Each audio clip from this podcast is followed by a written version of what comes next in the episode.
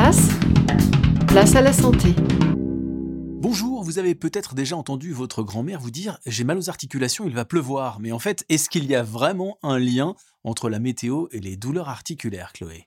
Alors, des chercheurs anglais ont mené une drôle d'étude sur plus de 2600 personnes qui souffrent de douleurs chroniques en leur demandant d'évaluer chaque jour avec une application leur niveau de douleur, leur humeur et leur activité physique. Ensuite, ils ont croisé ces données avec la météo locale et ils en ont conclu que les douleurs n'étaient pas liées à l'activité physique ni au changement d'humeur, non. En fait, ils se sont aperçus que c'était l'humidité relative, la pression atmosphérique et la vitesse du vent qui influençaient sur la probabilité de douleur et ce de 20%. Donc, euh, contrairement à ce qu'on croit, ni la pluie ni le froid n'ont d'influence sur les douleurs. À vrai dire, on ne sait toujours pas pourquoi l'humidité, le vent et la pression ont une influence sur les rhumatismes. Merci Chloé, vous pouvez retrouver l'ensemble de nos chroniques sur notre chaîne YouTube. À demain.